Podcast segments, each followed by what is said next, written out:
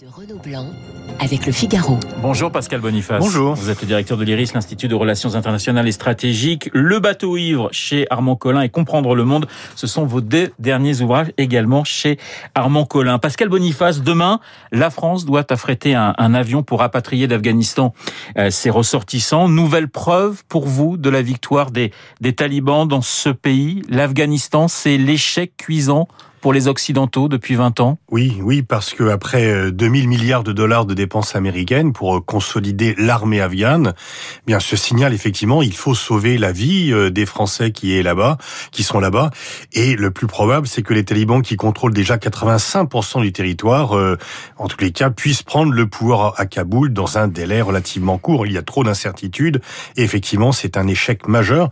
L'Occident était intervenu pour construire un État, construire une nation il n'y est pas parvenu. Oui, 20 ans après, on se souvient qu'effectivement, euh, on a basculé dans le 21e siècle avec septembre 2001. Il faut se rappeler que la première opération de Ben Laden, c'est l'assassinat de Massoud en Afghanistan. Oui, effectivement, pour préparer le 11 septembre, ouais. c'était une sorte de signal annonciateur.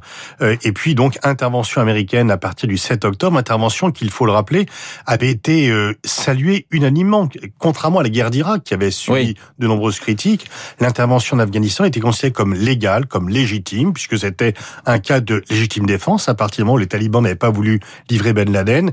Et une grande partie des choses ont dérapé à partir du moment où les États-Unis sont passés de cette guerre nécessaire à une guerre de choix, la guerre d'Irak, donc qui a fait un peu dérailler tout le processus. Pascal Boniface, vous, vous parliez effectivement d'essayer d'exporter un espèce de modèle politique. On voit les limites de, de, de, de cette idée. C'est assez difficile finalement euh, pour un pays comme l'Afghanistan d'accepter, euh, j'allais dire, nos, nos, règles de vie, nos règles démocratiques. Voilà, on, on sait. Est-ce qu'on ne s'est pas planté véritablement au départ sur cette idée qu'on pouvait exporter un modèle partout dans le monde? Oui, calquer un modèle de pays développés économiquement qui ont mûri leur démocratie au cours de décennies voire de siècles sur un pays qui était en grande partie encore tout à fait féodal. Et c'est vrai que les Américains ont commis l'erreur d'ubris. Ils ont dit les Soviétiques ont échoué, mais nous on réussira parce que on est meilleur, plus organisé. Et finalement, ben, les Afghans euh, ont fait plier les Britanniques au 19e siècle, les Soviétiques au 20e et les Américains au 21e siècle. Donc c'est les trois grandes puissances mondiales ont toutes les trois à trois siècles, trois siècles différents échoué en Afghanistan. Les Américains n'étaient pas seuls. Nous étions ici également présents en Afghanistan. On va dire que les Occidentaux, d'une manière générale, étaient présents en Afghanistan, même dans une moindre mesure, Pascal Boniface. Oui, l'OTAN était en guerre. Ouais. C'était aussi un échec pour l'OTAN. Alors d'ailleurs, les Américains ont décidé de leur retrait sans prévenir leurs alliés de l'OTAN, ce qui montre un peu les limites d'ailleurs de la concertation au sein de l'Alliance. Mais effectivement, c'est l'OTAN qui a perdu la guerre. Le retrait total des Américains d'Afghanistan, c'est pour vous une erreur ou de toute façon c'est inéluctable? C'est inéluctable. À quoi bon rester? Alors effectivement, le pays va souffrir puisque non seulement bah, tous les Occidentaux vont rapatrier les interprètes, ceux qui ont travaillé pour eux, qu'on ne les laisse pas là-bas quand même parce que le pire peut les attendre. Mais on va voir que dès maintenant, d'ailleurs, les élites formées fuient le pays parce qu'elles n'ont pas d'avenir. Donc le pays va se vider de la plupart de ceux qui ont reçu une éducation et une formation. 20 000, je crois, 20 000 Afghans demandent à être rapatriés avec l'armée américaine parce qu'effectivement, si les talibans les attrapent, on connaît le sort qui, qui, qui les attend. Ah ils sont condamnés à mort. S'ils restent ils sont condamnés à mort. Lundi, dans, dans son allocution, Emmanuel Macron a précisé que la lutte contre le Covid euh, était une lutte dans, qui devait se faire à l'échelle mondiale et qu'on devait vacciner le monde entier. On est à 3 milliards de doses injectées hein, au mois de juin, on est à peu près à ce chiffre-là. On est donc très loin du compte. Là, on sait que la vaccination va prendre des, des années pour certains pays. Est-ce que c'est une nouvelle preuve du déséquilibre entre pays riches et pays pauvres Parce Oui, il y a vraiment une fracture nord-sud, alors qui s'était réduite au niveau économique au début du 21e siècle avec l'émergence de nombreux pays. Et là que le Covid replonge d'ailleurs pour beaucoup dans la misère. Il y a des millions de personnes qui ont rebasculé en deçà du seuil de pauvreté du fait des conséquences sociales et économiques du Covid-19. Puis on voit bien que effectivement les pays développés, les pays anciennement industrialisés ont sont quand même vaccinés dans des larges proportions, alors que dans d'autres, l'Afrique est vaccinée pour 1 ou 2 de la population. On parle de 3% pour, pour l'Afrique. Il y a l'exemple d'ailleurs de la, Tunisie, Pascal Boniface, qui est un exemple assez terrible, situation sanitaire catastrophique pour ce pays de l'autre côté de la Méditerranée qui demande l'aide de la France, Emmanuel Macron en a parlé, et qui demande aussi l'aide de la communauté franco-tunisienne. Oui, effectivement, et c'est des conséquences dramatiques pour la Tunisie en termes économiques, puisque la saison touristique sur laquelle la Tunisie comptait un peu pour relancer son économie bah, va être terminée, et les Français ne peuvent pas s'y rendre, donc euh, et les Européens non plus. Donc c'est effectivement un choc terrible pour un pays qui est quand même relativement développé.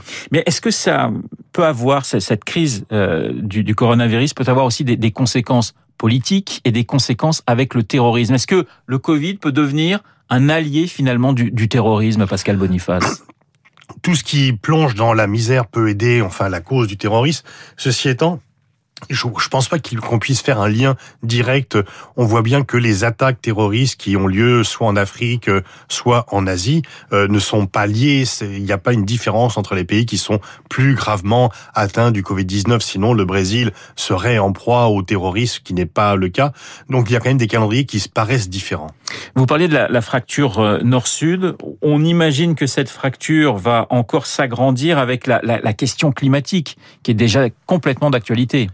Oui, effectivement, le réchauffement climatique atteint beaucoup plus euh, les pays déjà pauvres et peut peser sur les économies, d'où d'ailleurs c'était le sens de la Convention de Paris de décembre 2015 de prévoir des financements de 100 milliards de dollars pour que l'effort pour lutter contre le réchauffement climatique ne soit pas, euh, ne porte pas trop sur les pays les plus pauvres et qu'ils en soient, disons, réconfortés.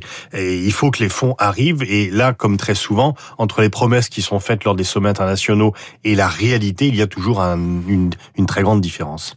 Est-ce qu'on va rebattre les cartes diplomatiquement parlant avec cette crise du Covid? Euh, Hubert Védrine, qui était à votre place hier, euh, parlait de, de, l'avancée un peu irrésistible de la Chine qui avance ses pions, notamment par exemple en, en, Afrique. Est-ce que, est-ce que le monde diplomatique de demain sera très différent de celui qu'on connaît? Oui, effectivement, on voit bien, déjà avant le Covid-19, la Chine était en train de rattraper les États-Unis. La crise du Covid-19 n'a fait qu'accentuer, accélérer ce rattrapage. On pense maintenant que le PIB chinois pourrait dépasser le PIB américain avant la fin de cette décennie, alors qu'auparavant on prévoyait plutôt pour 2040, voire 2050. Et puis, effectivement, il y a la diplomatie du masque, la diplomatie du vaccin. Mais aujourd'hui, la Chine est le premier partenaire commercial de plus de 130 pays, les États-Unis d'une soixantaine seulement. Vous parlez de la Chine, vous parlez des États-Unis, vous ne parlez pas, Pascal Boniface, face de l'Europe Alors effectivement, l'Europe est toujours un petit peu, non pas absente, mais en tous les cas, il y a toujours beaucoup d'espoirs euh, déçus. On voit bien les différences qu'il y a toujours entre le nord et le sud, entre l'est et l'ouest de l'Europe, même si le sursaut quand même du plan de relance ambitieux de 750 milliards est une bonne surprise, mais on voit bien qu'il tarde toujours un peu à être mis en œuvre du fait du frein de certains pays. Le Green Deal, justement, euh, européen, on parle de, de, de véritable révolution. Vous êtes d'accord avec ce terme? Oui, effectivement, parce que les mesures qui sont proposées sont extrêmement drastiques, extrêmement ambitieuses. Il faut bien sûr les financer, mais l'Europe peut être en pointe dans le combat contre le réchauffement climatique. Elle l'a toujours été d'ailleurs, parce qu'elle a signé le protocole, les pays européens ont signé le protocole de Kyoto, dont la Chine et les États-Unis étaient demeurés absents. Il faut voir que la, la Green Deal, ça peut être aussi un formidable levier de croissance économique. Les Chinois l'ont compris d'ailleurs, les États-Unis aussi. Donc l'Europe devrait également être en tête dans cette course-là. Mais euh, c'est un intérêt de, de, de faire cette révolution verte si justement les autres grands États ou les autres grands continents ne, jouent pas le jeu, ne peuvent pas, pour certains, jouer le jeu d'ailleurs. Alors effectivement, on ne sauvera pas le climat uniquement avec les pays européens qui limitent leurs euh, émanations de gaz à effet de serre, mais les Chinois et les Américains s'y mettent également. Donc là, vraiment, parce que ils ont la, la, la population le, le, réclame. Donc l'enjeu aussi, c'est d'être dans l'innovation, de miser sur l'innovation, d'investir dans ces secteurs-là qui sont les secteurs de demain. C'est pas uniquement un frein à l'économie, le fait d'avoir une révolution verte, ça peut être aussi un facteur de développement. En tous les cas, c'est ce que pensent les Chinois depuis longtemps et les Européens également. Alors Pascal Boniface, je voudrais qu'on parle de sport, de politique, de sport et de diplomatie. Ce sont des questions qui, qui vous passionnent. Hier, Emmanuel Macron était euh, sur le Tour de France. Dans une semaine, il sera à Tokyo. Le Tour de France, justement, alors c'est une épreuve incroyable, très très populaire. Ce sont des millions de personnes qui sont au, au bord de route. C'est aussi une façon pour euh, aujourd'hui pour certains pays de tenter de changer leur image. Oui, alors d'une part, 10 millions de spectateurs sur les routes et des centaines de millions dans le monde. C'est une vitrine formidable pour le tourisme français. Auparavant, il y a des équipes régionales, puis après, il y a des équipes nationales quand ça s'est développé. La France, l'Allemagne, l'Italie. Et puis, on est passé aux équipes de marque. Donc, une grande nostalgie. On dit, ah, on n'a plus d'équipe nationale. Et maintenant, il y a le retour d'équipes nationales. C'est ce qu'on appelle le nation branding. Il faut montrer le drapeau. Et donc, vous avez quatre équipes oui. qui sont nationales. Astana pour euh, euh, Israël euh, Startup Nations, Bahreïn et Emirates avec d'ailleurs le maillot jaune. Donc vous avez des pays qui misent. Alors c'est soit pour Israël c'est un milliardaire mais très patriote. Euh, les Émirats c'est plus national. Voilà des pays qui misent sur le cyclisme comme exposition pour faire parler d'eux en bien, pour avoir une image positive et qui compte sur le levier qui est le Tour de France. Pour se refaire pour certains hein, euh, une certaine virginité si je puis dire. Bah oui c'est pour montrer les côtés positifs et pas les côtés négatifs par définition. Euh, parce qu'on veut montrer le meilleur jour et il y a ce qu'on appelle le sport washing, c'est améliorer l'image d'un pays en montrant les aspects positifs du sport. Mais Pascal Boniface, ça marche véritablement? Bah On en parle, oui, ça, ça, ça, donne quand même, ça fait parler. Alors, disons, on peut pas tout faire le sport, on ne peut pas laver quelque chose qui ne va pas bien. Lorsqu'on on organise la Coupe du Monde dans l'Argentine de Videla, on parle beaucoup plus de la dictature qu'on en parlait quand il n'y avait pas la Coupe du Monde. Donc, en fait, vous connaissez le proverbe, quand on veut monter aux arbres, il faut avoir les culottes propres. Donc, s'il y avait je trop de... Pas, mais je si, très bon. S'il y avait trop d'aspects négatifs, on pourrait également en parler. Alors, Tokyo euh, c'est dans une semaine, Tokyo 2021. On pense à Tokyo 2000, euh, dans 1964, pardonnez-moi. Les premiers Jeux hein, qui étaient en, en, en mondiovision. Euh, les Jeux Olympiques, là aussi, c'est toujours très politique. Euh, on, on, pense bien sûr à, à, Berlin, mais on se souvient du boycott des pays africains en 76. On se souvient du, du, du boycott des Américains et d'un certain nombre de pays d'Europe en 80. La réponse en 84 des, des soviétiques. C'est-à-dire que aujourd'hui, le sport et la politique sont sont étroitement liées Oui, elles sont étroitement liées, aussi bien dans la désignation des villes ou des pays qui accueillent les compétitions mondialisées que dans leurs résultats. Pendant le, conflit Est-Ouest, on faisait le décompte des médailles entre l'Union soviétique et les États-Unis. Rappelez-vous ce dessin de Faisan dit, montrant De Gaulle en survêtement après l'échec au Jeu de Rome, disant De Gaulle, euh, décidément dans ce pays, je dois tout faire puisque la France avait échoué pour De Gaulle qui n'était pas un sportif, mais pour lui c'était quand même l'image de la France qui était atteinte. Donc effectivement, chaque pays essaye de briller. Un décompte, les délégations défilent euh, derrière le drapeau euh, national et on joue les hymnes lorsque un national gagne une, la médaille d'or. Donc dans cette mondialisation qu'on connaît, ça a encore un sens. Oui, tout à fait. D'ailleurs, c'est la mondialisation. On lui reproche de venir effacer les identités nationales. Le sport vient les cimenter, les recréer. Pour les jeunes nations qui arrivent à l'indépendance, le fait d'avoir un siège à la, au CIO ou à la FIFA euh, est un élément constitutif de la nation et ça, ça renferme, ça, ça raffermit pardon l'identité nationale. L'image pour vous des justement de ce mélange politique et, et, et sport, l'image des Jeux que vous avez envie de, de, de, retenir, qui vous vient tout de suite en tête, Pascal Boniface? Pour les Jeux Olympiques, c'est l'image de l'universalisme, puisque tous les pays sont représentés, et toutes les disciplines sont représentées également, ce qui donne des caractéristiques physiques très différentes selon les sports. Et donc c'est vraiment l'universel à sa à son meilleur. Alors bien sûr, Coubertin, on peut dire que il était, il avait des préjugés sur les femmes, sur les peuples coloniaux, mais il a peut-être malgré lui inventé quelque chose qui représente l'universel.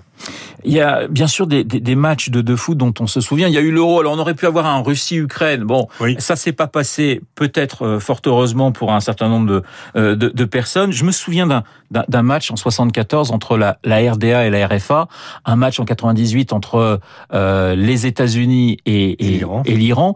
C'est ça. C'est-à-dire que le, le sport permet des choses qu'on peut pas imaginer, j'allais dire presque diplomatiquement parlant. Bah oui, parce que c'est alors c'est pas une baguette magique, mais ça permet lorsqu'un président turc va euh, en Arménie parce qu'il y a un match de football, bah il ne pourrait pas le faire en d'autres circonstances. Donc ça peut être un vecteur. effectivement, le match dont vous parlez, Iran-États-Unis, c'était le seul match où les équipes avaient posé pour la photo d'avant-match, non pas séparément, mais ensemble, ensemble parce que c'était une phase de rapprochement entre les deux pays qui malheureusement s'est arrêté après 2001. Merci Pascal Boniface d'avoir répondu à mes questions. Je le rappelle, le directeur de l'IRIS, l'Institut de Relations Internationales et Stratégiques. Le bateau ivre et comprendre le monde, c'est chez Armand Collin et c'est signé Pascal Boniface. Très bonne journée à vous. Il est 8h27 dans un instant, l'essentiel de l'actualité.